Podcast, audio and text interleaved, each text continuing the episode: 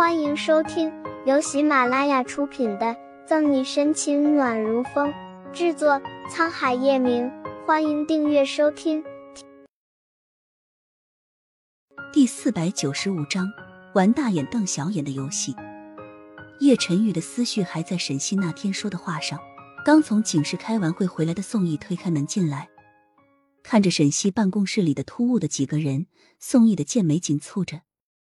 难怪他刚刚在外面听见其他人议论纷纷，说什么很相配，原来是他们来了。阿义，你回来了。听见宋毅的声音，沈西下意识的看了叶晨玉一眼，就这一眼，沈西快速的收回目光，后悔的想要抠下自己的双眼，看他做什么，自己又没有做亏心事。而在宋毅出现的那一刻。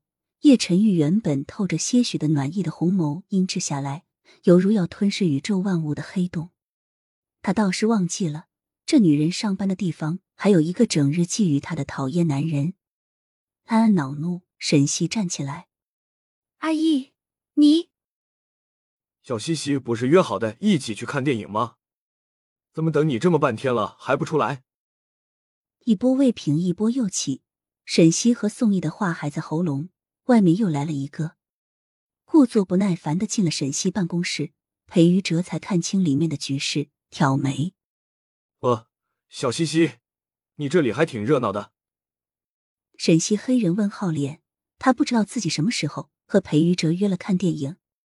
其实裴于哲做完今天预约的一台 VIP 手术后，就迫不及待的脱下白大褂来警局，一直在外面等着，想给沈西一个惊喜。但人没有等到，却等来了喜欢沈西的宋毅，他这才坐不住了进来。可没有想到的是，他还见到了让沈西念念不忘的那个男人叶晨玉。一时之间，刑侦办公室呈三角形对视，沈西、左新阳和左新言站在中间，气氛怎么看怎么诡异。来一个宋毅，叶晨玉的脸色就已经够难看的了，现在还多了一个裴玉哲，他更是像要吃人般。好，很好，才一段时间，这个死女人就混得风生水起，到处招蜂惹蝶。虽然沈西没有和叶晨玉说明他和裴于哲的关系，但在顾春寒打小报告中，叶晨玉就已经把裴于哲归于宋义一类。对叶晨玉来说，宋义和裴于哲都是要和他抢沈西。这一次是裴于哲和叶晨玉正式面对面。准备带着孩子离开的左心言看着这张事，表情没有什么变化，但内心抓狂的厉害。沈西这个贱女人身边明明有这么多的男人了，为什么还要和他抢叶晨玉？被左心言牵着的左心阳的手腕紧紧被攥着，让他秀气的眉皱了一下，不过还是没有出声，一双水灵灵的眼睛睁得大大的，在这几个大人间扫视着，冷傲的小脸让人不知道他在想什么。最苦逼的就是沈西了，站在中间作为所有目光的相交点，他感觉如芒在背。没有人说话，办公室的空气却仿佛被凝结了一样，让人感到窒息。特别是叶晨玉那边传来的强大气压。小西西，裴于哲是不是在这里？就在此时，一道妖娆的女声打破了死寂。慕饶披着一件貂绒皮衣进来，你们都在干嘛呢？玩大眼瞪小眼的游戏。穆饶拢下耳际的头发，蜜桃臀坐在沈西的转椅上。小西，既然你有事，那我先走了，待会儿再来找你。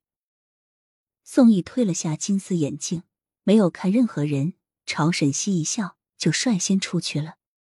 既然他爱沈西，就不会让他陷入两难境地。宋毅一走，加上穆饶嗲嗲的声音，办公室的氛围缓和许多了。接受到沈西求救的目光，穆饶牺牲自我，挽上裴宇哲的胳膊。亲爱的，不是说好一起去看电影吗？马上就要开始了，我们走吧。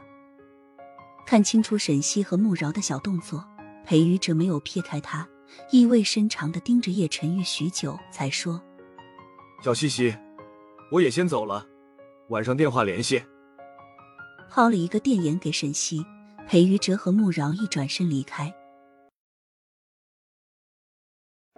本集结束了，不要走开，精彩马上回来。